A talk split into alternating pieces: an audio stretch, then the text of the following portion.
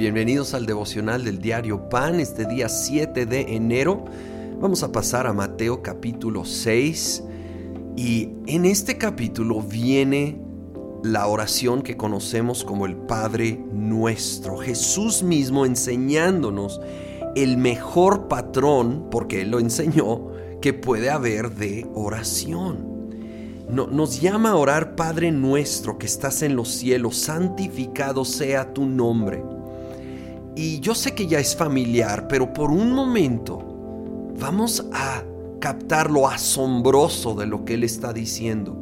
Para ellos en ese momento llamarle a Dios Padre era revolucionario. Él es Padre.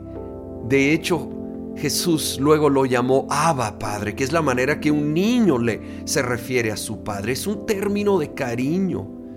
No es un Dios distante, enojado. Es un Padre cercano y amoroso. A la vez está en el cielo. Es sumamente poderoso.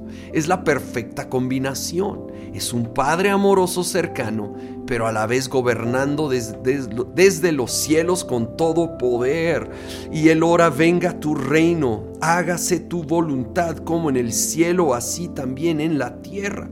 Oh, que clamemos y luego caminemos en obediencia, viendo a Dios establecer su reino, es decir, su gobierno, su manera de hacer las cosas, su voluntad, que se empiece a manifestar en cada área y aspecto del mundo. Yo no puedo controlar el mundo entero, pero ¿qué tal si empiezo con mi mundo? Y allí busco que su reino sea establecido. El pan nuestro de cada día, dánoslo hoy. Pedir el pan, la provisión de lo material. Él está interesado en suplir esas necesidades. Luego el 12 dice, perdónanos nuestras deudas como también nosotros perdonamos a nuestros deudores. Si queremos caminar en el continuo perdón de Dios, yo tengo que continuamente perdonar a los que me ofenden, me deben moralmente a mí. Asegúrate de perdonar y pedir perdón. No nos metas en tentación, mas líbranos del mal o del maligno también se puede traducir. Protección de la tentación y de toda obra del diablo, del mal, del maligno. Necesitamos pararnos firmes en la palabra de Dios y en oración resistir toda obra del enemigo, junto con ser sabios y alejarnos de toda fuente de tentación.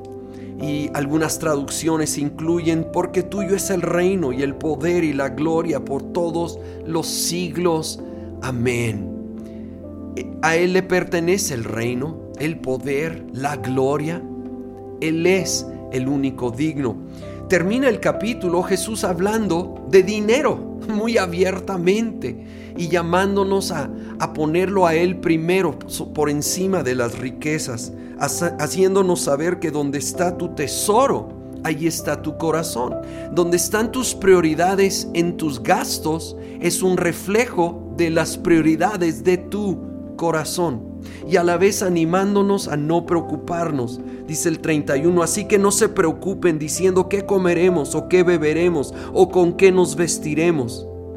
Porque los paganos andan tras todas estas cosas y el Padre Celestial sabe que ustedes las necesitan.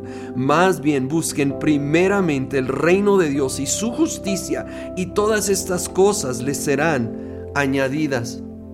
Nos anima a poner la mirada en el cielo, a hacer tesoros en el cielo. Y a la vez, dice, el Padre sabe que tienes necesidades aquí en la tierra. Él no es indiferente a esos gastos que enfrentamos día con día.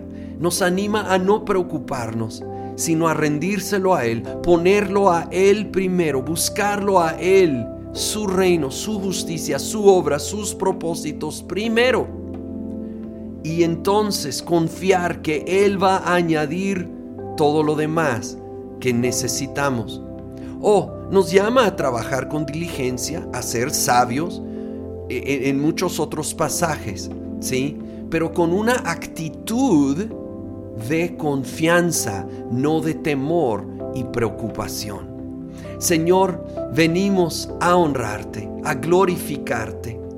Señor, pidiendo tu reino en nuestras vidas, en nuestro mundo. Y Señor, pidiendo el pan de cada día, tu abundante provisión en estos días complicados que estamos viviendo. Te buscamos primero, te ponemos primero y confiamos que todo lo demás será añadido en el nombre de Cristo Jesús.